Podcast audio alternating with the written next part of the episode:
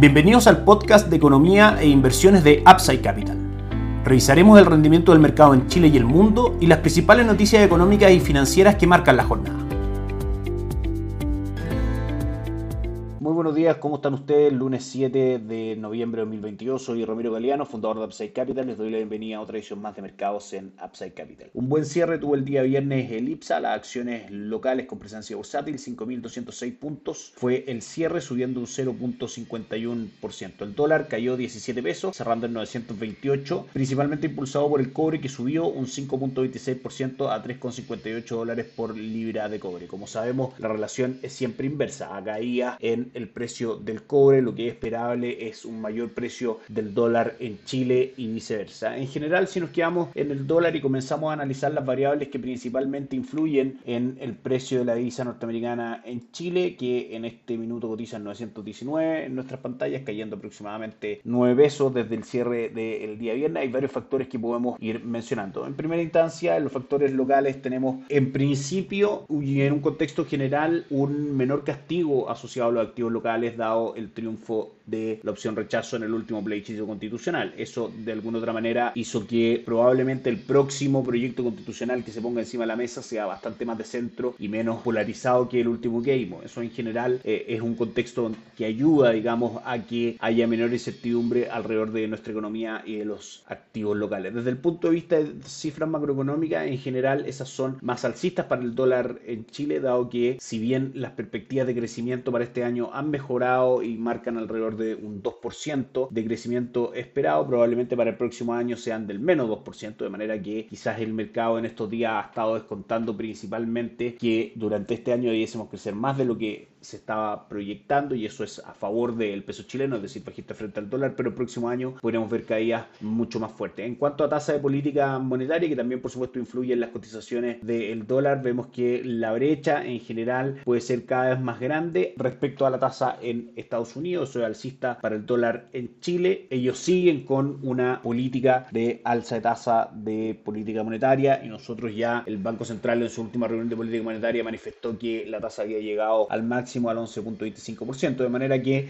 ese factor podría llegar a ser alcista para el dólar hasta que termine este proceso de alza de tasa política monetaria en Estados Unidos. Y por último tenemos también a la variable del dólar index que va de la mano, es decir, el valor del dólar en el mundo mientras siga este alza de tasa en Estados Unidos, probablemente ese sea un factor que siga marcando el dólar al alza. Sin embargo, hemos visto ya que en la última cifra conocida de Estados Unidos, como por ejemplo el empleo agrícola del día viernes, que resultó mejor a lo esperado, igual vimos caídas en el dólar en el mundo, de manera que el mercado puede comenzar a interiorizar ya con bastante fuerza el hecho de que pronto la Reserva Federal comience a manifestar un fin del ciclo de alza de tasa de política monetaria. Como sabemos, los mercados se adelantan a ese tipo de situaciones introduciendo la información desde antes de los precios. Y lo último, el cobre, pudimos ver que el día viernes tuvimos un upside bastante fuerte del 5.26%. Eso principalmente impulsado porque China podría comenzar a flexibilizar su política cero COVID que ha hecho tanto daño a la economía. Recordemos que una política cero COVID involucra que cuando hay un foco de casos de COVID en algún sector, ciudad, barrio, etcétera, se cierra absolutamente ese sector y eso claramente, si uno lo proyecta a gran escala, influye en la capacidad productiva de China, el alza de los precios por lo mismo, etcétera. Así que eso en general es el panorama que como ustedes pueden ver hay factores tanto alcistas como bajistas para el dólar, hay que ir viendo cómo se van desarrollando cada uno de ellos y podemos tener un diagnóstico un poco más claro para el dólar. Las acciones hoy día en Chile, el IPSA sube un 0.18%, destaca Vapores, que es la acción que más sube hoy día un 3.95%, la que más cae dentro de las más importantes es CAP, que cae un 3.27%, y la más transada es Suki B, que prácticamente no tiene variaciones, cae un 0.08%. La TAM sigue cayendo un 1.56%, transando en 6.7 pesos por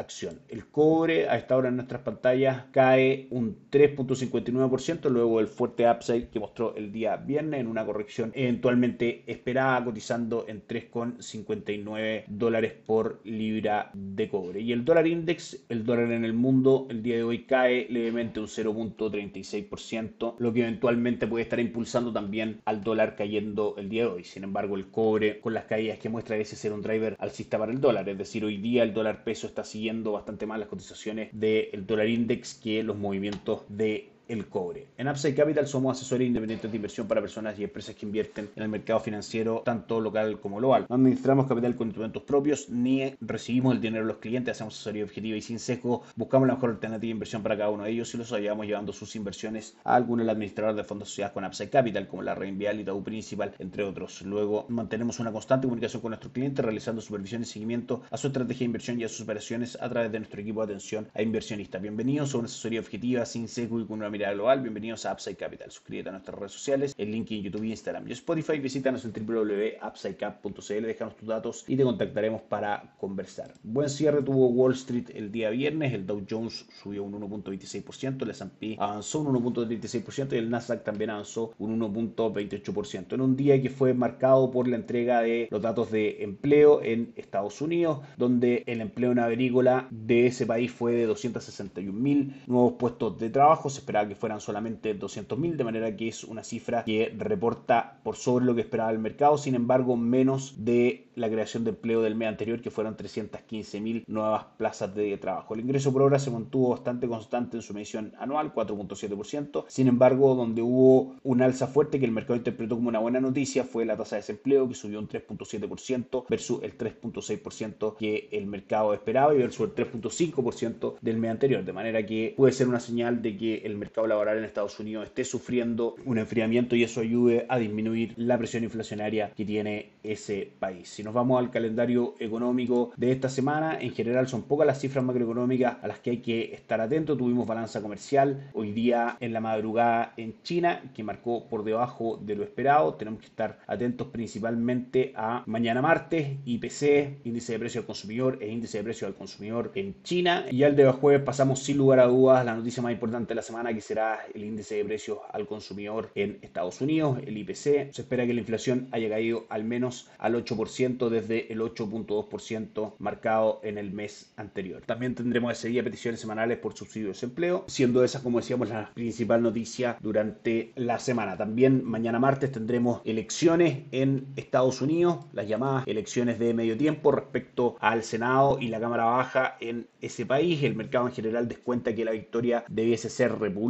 Vamos a ver cuáles son los resultados, pero ese también es un foco que podría provocar volatilidad en el mercado de renta variable. También en Chile, el día de mañana conoceremos la inflación al mes de octubre, dato bastante relevante para nuestra estrategia de inversión en renta fija local. También, como sabemos, nuestra estrategia de inversión en renta variable es renta variable internacional, principalmente Estados Unidos, que cuenta con un castigo bastante fuerte durante el año del 20.6% del S&P 500 es lo que ha caído. Sin embargo, hemos visto un buen comportamiento durante el último mes, subiendo un 4.75%. En general, lo que hemos visto respecto a la reacción de los mercados en Estados Unidos respecto a cifras macroeconómicas ha sido bastante más positiva que lo que tuvimos a principio de año. A principio de año teníamos inflación por sobre lo esperado o malas noticias en general para los mercados, veíamos caídas muy muy fuertes. En este caso, esas reacciones del mercado han ido cambiando, de manera que puede ser otra señal de la Reserva Federal pronto podría llegar al techo de política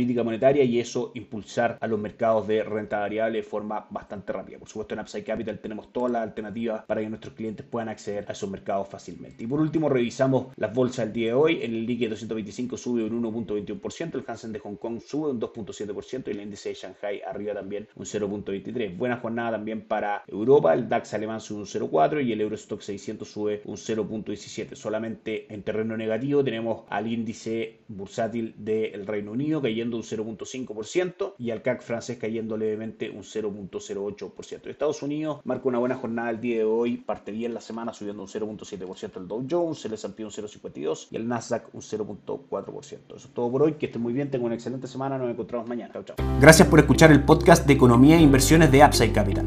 Te invitamos a visitar nuestro sitio web www.upsidecap.cl y contactarnos para brindarte una asesoría objetiva, sin sesgo y con una mirada global para tus inversiones.